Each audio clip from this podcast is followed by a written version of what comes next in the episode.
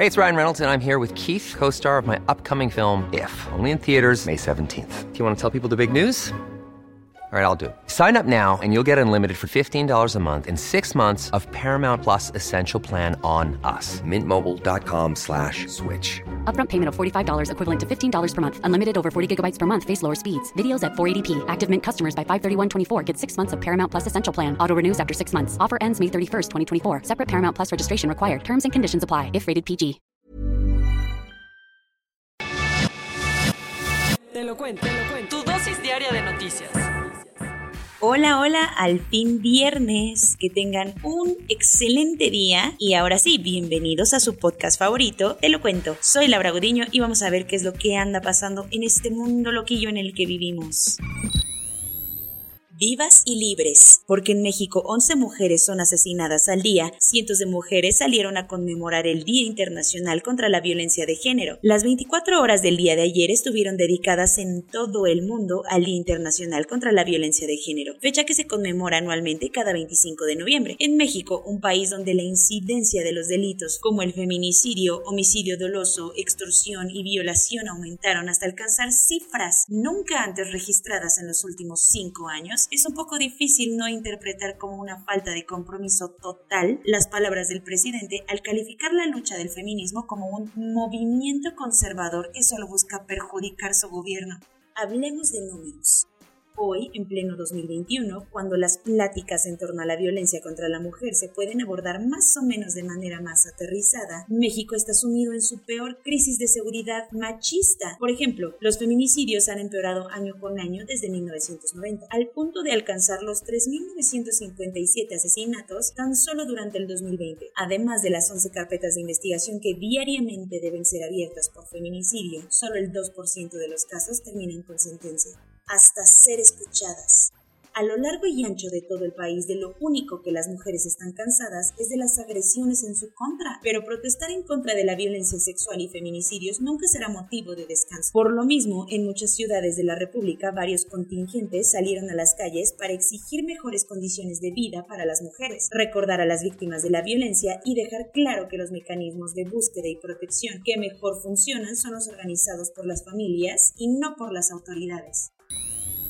En el mar la vida no es más sabrosa. Miles de personas en las Islas Salomón llevan días protestando y violentamente para pedir la renuncia del primer ministro. Islas Salomón es un país en Oceanía que rara vez llega a los titulares del mundo, así que si hoy estamos hablando de él es porque la cosa está grave. Desde hace un par de días la gente ha tomado las calles de la capital, Oniara, para protestar violentamente y pedir la renuncia del primer ministro Manasseh Sogavare. ¿Y esto por qué? Desde hace décadas los habitantes de la isla Malaita han percibido que todos los recursos se van a la isla de Guadalcanal, donde está la capital. Además, no todos están muy de acuerdo en que las autoridades hayan dejado de reconocer a Taiwán como el gobierno de China y mejor se fueran a coquetear con Pekín. La gota que derramó el vaso fue el intento de un nuevo confinamiento, cosa que colmó la paciencia de los habitantes de Malaita, quienes se lanzaron a la capital y el miércoles hasta tomaron el parlamento. Sogavare ya le pidió ayuda a Australia, quien se comprometió a mandar una fuerza de mantenimiento de paz para evitar que comercios y edificios sigan acabando saqueados y en llamas. Cuentos cortos. Abundancia no sabemos, pero Karime Macías Tubilla sí merece tiempo, o al menos eso consideró una corte inglesa que mandó el juicio de extradición de la ex esposa de Javier Duarte hasta el 10 de enero. Un juez de la corte de Westminster consideró que este tiempo era necesario para que las partes reúnan las últimas pruebas antes de decidir si la ex primera dama de Veracruz será enviada a México, en donde se le acusa de crear toda una red de empresas fantasmas a través de la cual ella y su ex Javidú desviaron más de 112 millones de pesos del gobierno estatal. Hace 10 años, 193 personas fueron encontradas en 48 fosas clandestinas en San Fernando, Tamaulipas. Hasta el momento no hay ningún detenido por el crimen, pero lo que sí se sabe es que la periodista Marcela Turati, la abogada Ana Delgadillo y la antropóloga Mercedes Doretti fueron perseguidas como criminales por la Procuraduría General de la República del entonces presidente Enrique Peña Nieto. De acuerdo con el Washington Post, la PGR abrió una investigación contra ellas por crimen organizado, cuando en realidad lo único que intentaron fue desenredar lo sucedido y buscar justicia para los asesinados. Justo en la rush hour de la mañana de ayer, un coche bomba explotó en Mogadishu, la capital de Somalia. El estruendo se produjo en el barrio Odan, muy cerca de dos escuelas y de la casa del expresidente Abdikasim Salat Hassan, ocasionando la muerte de por lo menos ocho personas e hiriendo a mínimo 17, entre los que hay 13 niños. De acuerdo con información de la policía local, todo parece indicar que el objetivo del ataque era una camioneta blindada encargada de la vigilancia de las oficinas de la Organización de Naciones Unidas en la ciudad. Tan solo un día después de que 27 personas murieron ahogadas intentando cruzar el Canal de la Mancha desde Francia hacia Reino Unido en una embarcación bastante enclenque, los países involucrados se han dedicado a aventarse la bolita de quién tuvo la culpa y de qué podrían hacer para evitar que una tragedia como esta vuelva a pasar. La sugerencia de Gran Bretaña es poner patrullas acuáticas tanto suyas como de los franceses para monitorear el paso, mientras que Francia dijo que va a necesitar más cooperación de parte de los británicos porque solito no puede.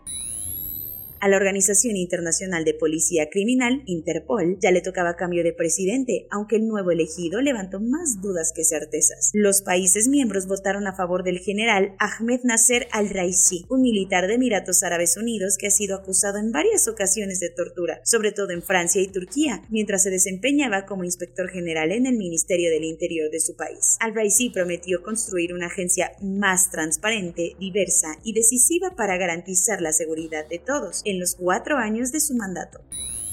El juego del calamar sigue causando todo tipo de reacciones alrededor del mundo, mientras que el youtuber MrBeast consiguió más de 31 millones de visualizaciones en el video donde recreó todos los juegos, a varios hombres en Corea del Norte la serie les arruinó la vida. Un hombre metió de contrabando en un USB la serie de Netflix a Corea del Norte, por lo que fue condenado a muerte. Pero ahí no paró porque al joven que compró el contenido lo sentenciaron a cadena perpetua, mientras que otros seis que, como tú, se clavaron viendo la serie surcoreana los mandaron a realizar trabajos forzados por cinco años. Corona News. En México, el número total de vacunas puestas es de 131.379.625. El número de personas vacunadas con esquema completo es de 64.502.180. Esto representa el 72.08% de la población mayor a los 18 años. El presidente López Obrador anunció ayer muy entusiasmado que el próximo primero de diciembre dará su informe presidencial en el Zócalo con todo y público. La Secretaría de Salud del Estado de México ya anunció las fechas y sedes para vacunar a los adolescentes de 15 a 17 años sin comorbilidades. Como este es el cuento de nunca acabar, ahora Sudáfrica anunció que detectó una nueva variante de COVID-19 en un grupo pequeño de casos, pero todavía no saben más de su naturaleza. Después de que Francia anunció nuevas restricciones por la pandemia, miles de ciudadanos se apuraron a agendar sus citas de vacunación para conseguir dosis de refuerzo lo más pronto posible. Quienes están sufriendo una cruda insoportable de crisis son los bares y pubs de Gran Bretaña, pues los problemas en las cadenas de suministro, inflación y múltiples cierres, muchos establecimientos se enfrentan a la quiebra. Para evitar mayor desinformación, más de 11.000 posts fueron retirados de Facebook porque prometían curar con medicamentos falsos el COVID-19. Soy Laura Uriño y esa fue su dosis diaria de noticias, la última de esta semana. Diviértanse mucho, cuídense más y nos vemos el lunes aquí en su podcast favorito, Te lo cuento.